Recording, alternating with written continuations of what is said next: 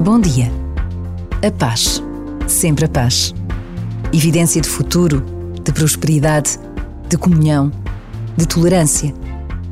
Precisamos de uma renovada consciência sobre o papel decisivo da paz na construção de um futuro que todos desejamos para os nossos filhos e para os filhos dos nossos filhos. Por vezes, basta a pausa de um minuto para sentirmos como a oração é necessária nesta urgência de paz no mundo. Rezemos pela paz.